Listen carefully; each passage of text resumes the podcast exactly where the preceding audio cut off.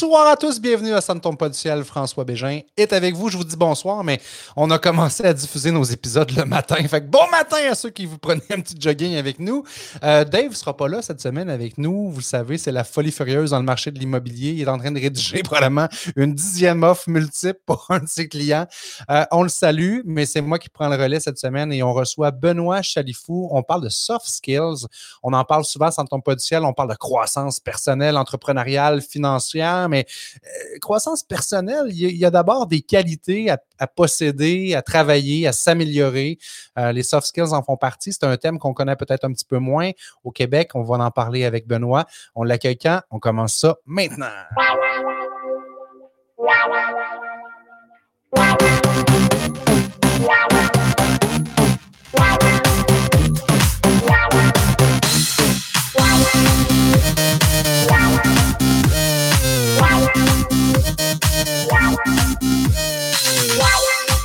Yeah! Épisode 211. Bienvenue à Santon pas Benoît Chalifou. Comment ça va? Ça va bien, merci. Merci François de l'invitation, c'est super. Fait grandement plaisir. C'est mon ami Michel, notre ami Michel Villa qui nous a mis en contact. Comme Michel me réfère des gens, c'est toujours des gens extraordinaires. Fait que je suis sûr qu'on va avoir du fun à te découvrir à Ça ne tombe pas du ciel. Euh, parle-nous de toi un peu, Benoît. Euh, je sais que tu enseignes, entre autres, euh, présentement à l'Université de Québec à Montréal.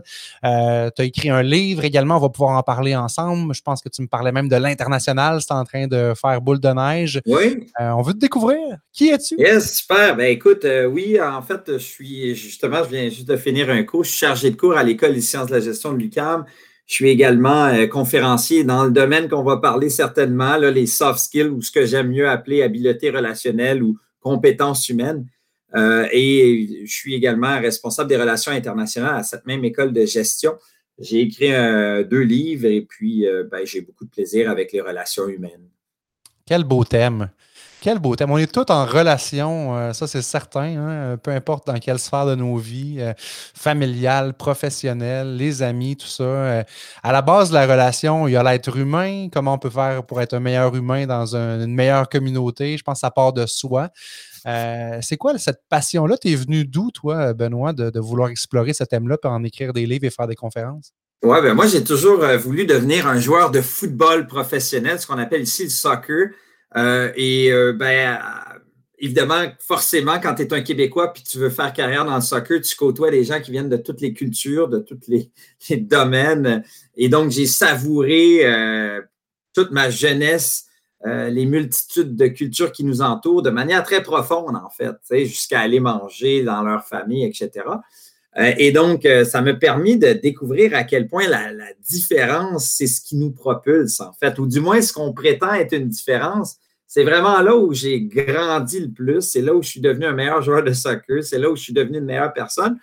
Et je me suis développé un talent de curiosité envers l'autre et de création de valeur. C'est-à-dire que à chaque fois, je veux mettre en relation des gens euh, et je m'assure que c'est gagnant-gagnant. Ça, c'est un peu plus tard dans, ma vie. Mais vraiment, le, cœur de comment j'ai développé cette passion pour l'humain, c'est dans la différence, du moins a priori, que je percevais et qui me, me poussait toujours à apprendre davantage sur les autres et pas juste rester en surface. c'était plus envers les autres de vouloir gratter un peu qu'est-ce qui explique cette différence-là. Tu avais une curiosité, dans le fond, d'en savoir plus. Oui, une curiosité sans borne. Puis, tu sais, souvent, on dit, François, hey, surtout en pleine pandémie, il faut se réinventer. François, c'est important de se réinventer. On parle souvent de la réinvention de soi-même. Mm-hmm. Mais moi, je pense que c'est comme une. C'est comme un produit complémentaire qui se crée naturellement quand tu es curieux. Quand tu es curieux, et que cette curiosité est dévorante et elle est permanente, elle te pousse à apprendre. Puis cet apprentissage constant, en fait, ça te permet de te réinventer. Et donc, quand on dit il faut que tu te réinventes, ça ne fonctionne pas comme ça. J'ai découvert très tôt que c'est cette curiosité constante qui vous pousse à l'apprentissage et c'est ça qui te permet de toujours évoluer. C'est vraiment la clé. Et donc, je l'ai appris à travers mes relations, mais c'est aussi bon dans tout faut être curieux de tout et de rien. Depuis tantôt, je suis curieux par rapport aux livres qui se trouvent en arrière de toi. Je te le dis, c'est quelque chose qui est dévorant chez moi tout le temps. Lequel, tu parles? Ben là, je ne sais pas, je ne les vois pas, mais je vois qu'il y a des livres. si je serais chez vous, la première chose que je fais, c'est qu'il y a une bibliothèque. Je m'attarde pendant des longues minutes là-dedans. Je te jure, c'est pas comme je fais semblant. je m'attarde à savoir ce qui t'intéresse, si c'est un sujet que je ne connais rien, et là, tu peux être certain que je vais m'asseoir puis je vais te poser toutes sortes de questions sur le sujet. Ah, wow, c'est génial ça. Et ça, ça permet d'entrer en relation aussi facilement parce que les gens aiment parler d'eux, aiment parler de ce qui les passionne. Donc, de par cette curiosité-là, tu es capable d'entrer en contact, de créer des liens aussi facilement avec ces gens-là.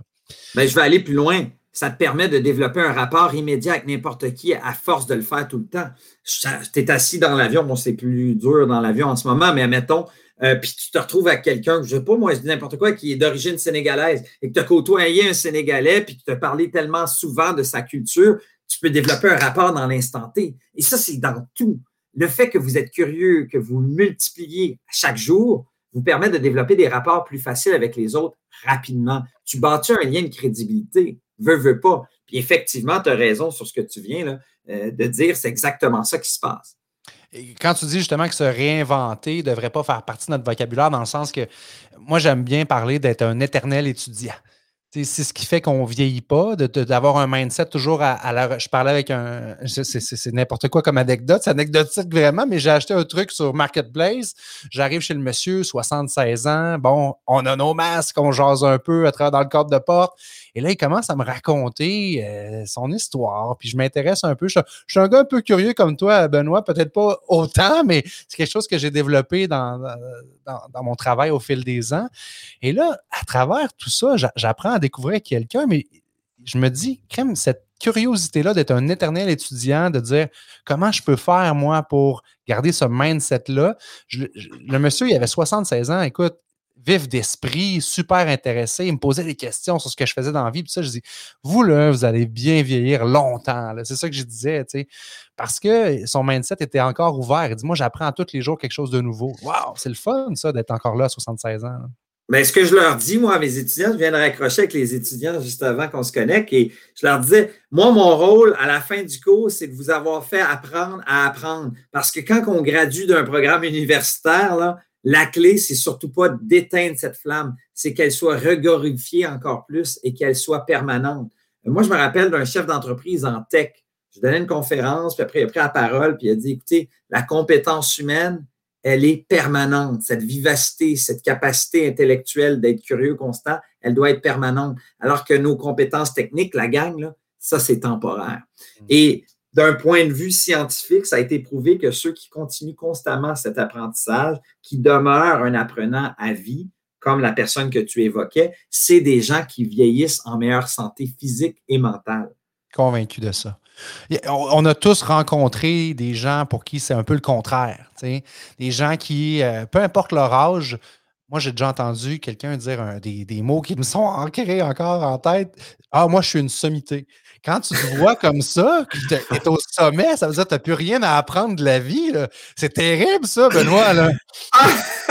moi, moi, je me méfie. Dès que quelqu'un prétend connaître la réalité tellement claire, c'est comme impressionnant, je me méfie directement euh, parce qu'on euh, on ne sait pas ce qu'on ne sait pas dans la vie. Tu as déjà entendu ça, certainement. C'est tellement vrai.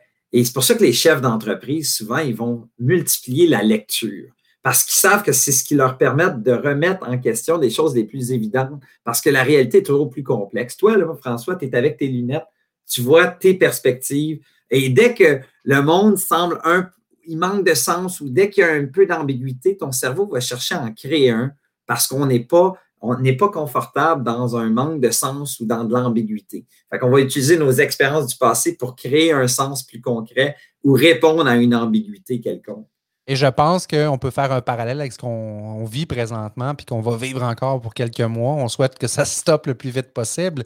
Mais quand le cerveau vit des choses terribles comme une pandémie mondiale, on en voit plein de cas autour de nous. Des gens qui ont trouvé des façons de, de, venir compenser avec ce qu'il y avait comme bagage, mais ça ne donne pas tout le temps du beau.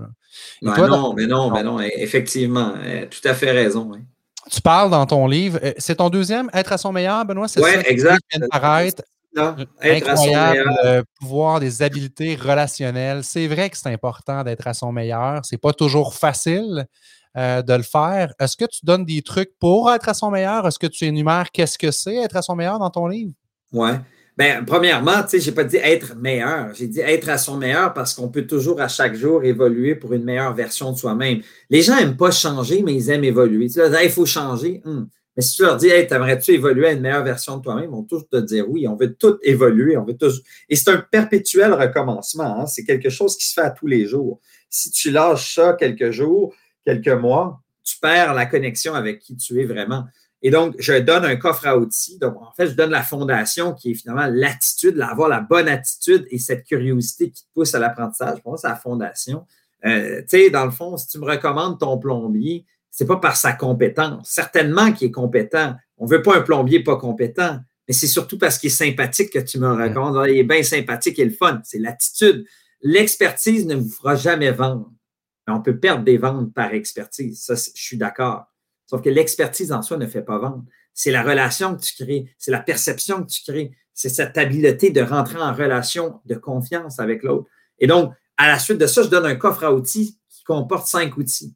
Euh, l'autodiscipline, l'automotivation, la maîtrise de soi, cette capacité à maîtriser nos pulsions, et Dieu sait à quel point avec la pandémie, c'est difficile. Euh, la, la, communication, l'essence de la communication étant l'écoute, on l'oublie souvent, et cette capacité à être empathique. C'est le coffre à outils qui amène à un point de bascule de non-retour, qui est la connaissance de soi, qui nous permet euh, d'être habile dans ces cinq outils-là. Est-ce que tout ça se travaille, Benoît? Parce que il y a des choses qui sont. Tu parles de communication, je m'en fais parler souvent. Euh, comment je fais pour être meilleur là-dedans? Est-ce que, est que tout ce que tu viens de nommer là peut s'améliorer et s'apprendre? Il y a des choses dans ce que tu as nommé que ah, c'est de l'inné, c'est de l'acquis, c'est moins facile à travailler. Euh, évidemment, il y a des gens qui sont plus introvertis et d'autres extravertis. Par exemple, la communication, je dis souvent aux gens, c'est ma force, c'est ma plus grande force, c'est mon X et je l'ai exploité. Moi, je dis, il faut toujours trouver son X. Notre génération, en 2021, il faut trouver notre X et l'exploiter au maximum. Moi, c'est la communication et j'ai créé des tentacules, chargé de cours, conférencier, auteur, intervieweur, tout ce que tu veux, communication. Mais en même temps, ce qui est drôle, c'est que c'est mon, certes, X, là où je suis à mon meilleur, mais c'est aussi mon talon d'Achille. Parce qu'un extraverti comme moi, coloré, conférencier, qui parle tout le temps, ben, il y a un problème d'écoute. Et donc, c'est également mon talon d'Achille. Il a fallu que je reprogramme mon cerveau à arrêter de t'interrompre, François, de te laisser finir. Je me suis développé une position. Fait que tout ce que je suis en train de te parler, le coffre à outils, dans le livre, j'exprime comment on peut s'améliorer. Tout est. Il n'y a pas de. Oui, il y a une partie d'inné, mais tout le monde peut s'améliorer une journée à la fois. L'autodiscipline, les gens me disent François me dit Mais comment ça, autodiscipline, ton coffre à outils, tu commences avec l'autodiscipline alors que tu parles d'habileté relationnelle. Avant d'être en relation avec les autres, il faut bien que tu le sois avec toi-même. C'est la relation la plus difficile à maintenir dans le temps, François. Mmh, c'est clair, ça. On, est des, bonne personne aux premières loges pour s'auto-saboter, se dire toutes sortes de choses. Hein? Le, petit hamster qui nous roule dans la tête tout le temps, constamment, de se remettre en question. Euh, moi, j'ai évolué beaucoup dans le domaine de la vente. Je coach des vendeurs, je les accompagne à être plus à l'écoute, plus authentique aussi euh, dans tout ça. Mais il y a une question de confiance en soi, puis ça part vraiment de la base. Tu l'as nommé. Euh. Complètement. D'ailleurs, quand je parle de la communication dans le coffre à outils, beaucoup de choses qu'on parle, mais une chose qu'on oublie ou qu'on marginalise, c'est la communication qu'on se fait à soi-même. C'est là où on bâtit nos croyances. Et ça, je trouve ça terrible. J'avais une étudiante pas plus tard que tantôt qui me dit Ah, mais ça, je suis nul. Je ne serais pas capable de commencer en me disant je suis nul. Si je le suis, au moins, je ne le dirai pas. je veux dire, je ne commencerai pas avec une strike. C'est pas possible pour moi. C'est trop puissant. Ce qu'on se communique est trop puissant mm. Pour que j'aille dans du négatif. C'est pas possible. Je ne suis pas capable de me flageller parce que je sais à quel point c'est puissant ce que je suis en train de faire. Et ça, les gens l'oublient là, en vente. Ah, je le closerai jamais.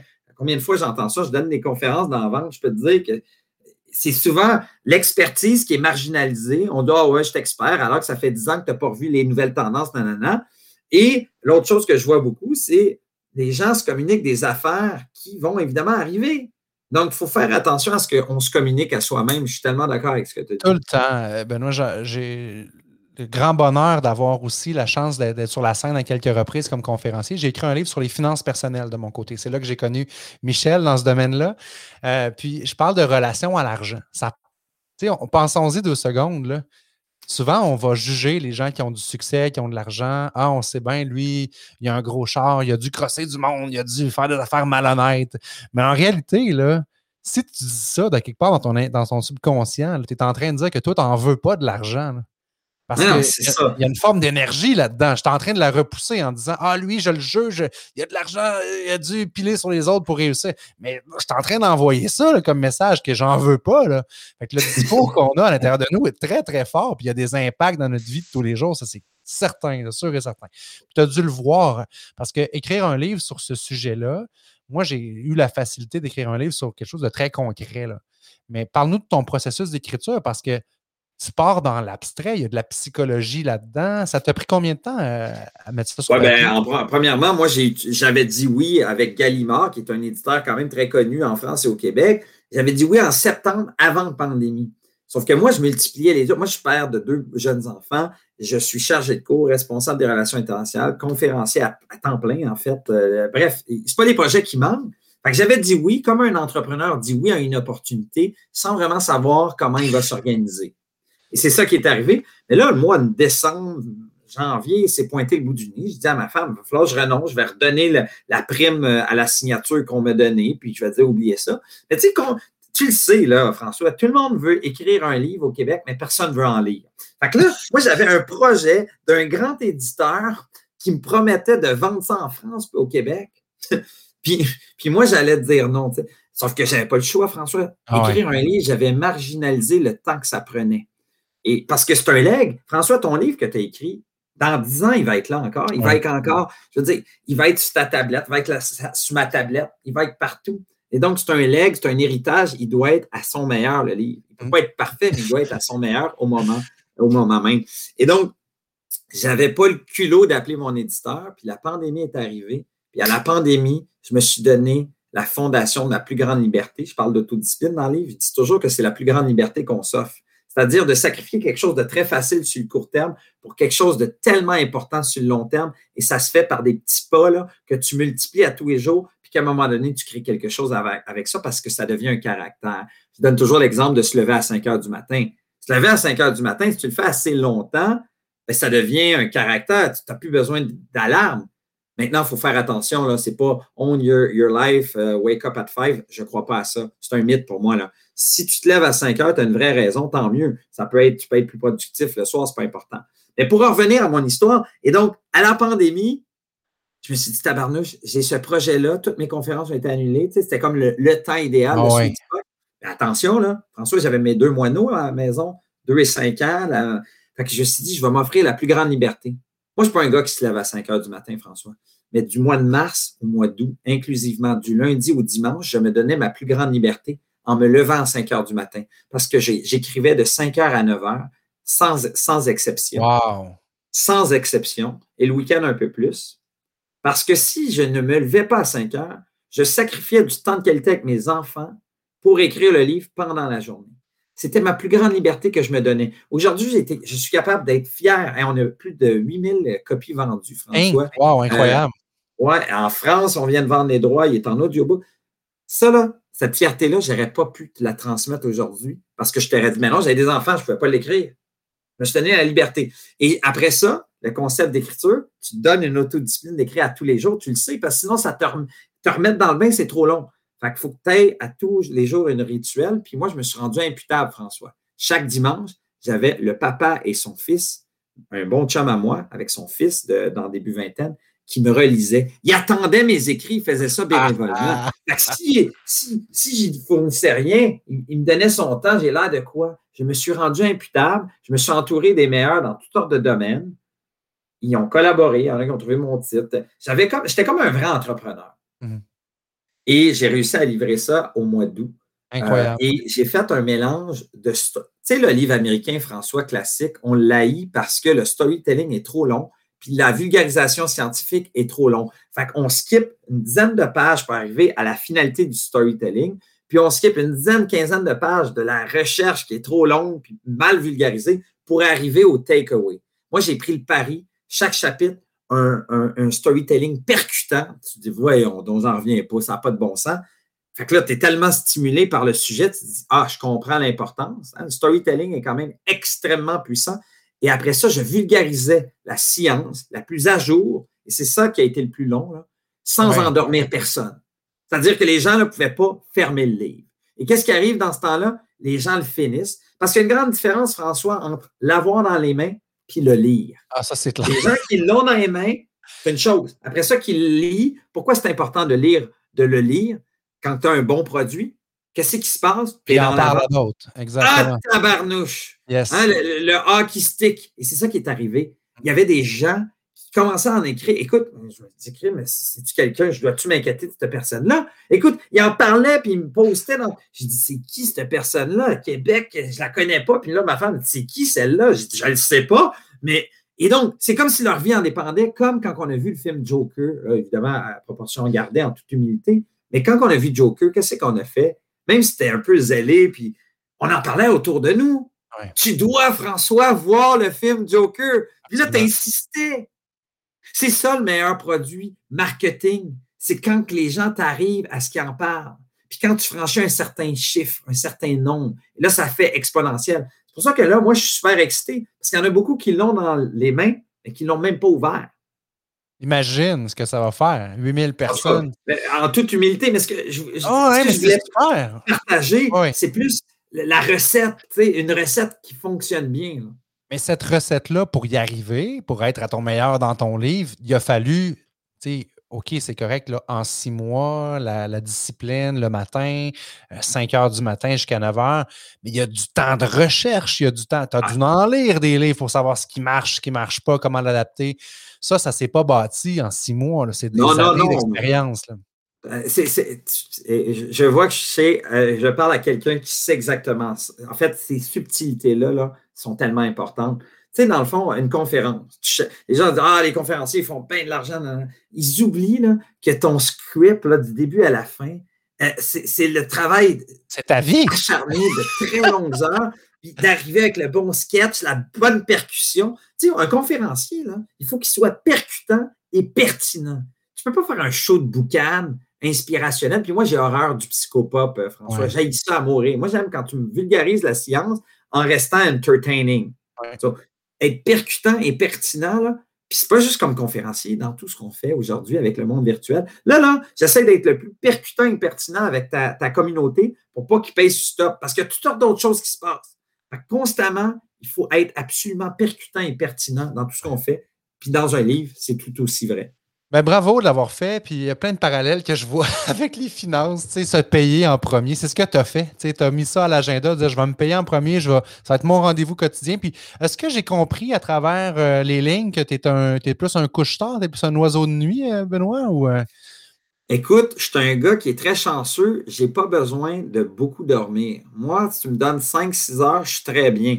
Donc, je me couche souvent vers 11 heures, puis mon heure de prédilection, c'est 7 heures. Mais si j'ai un sens très clair, par exemple, j'enseigne à des écoles de commerce en France où je donne des conférences, puis des fois, c'est à 5h30 du matin. Et je me lève là, les deux pieds avec le gros sourire, pas de problème, parce que le sens est très clair.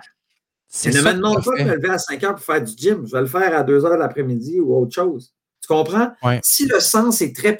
C'est pour ça que l'autodiscipline est mariée avec l'automotivation.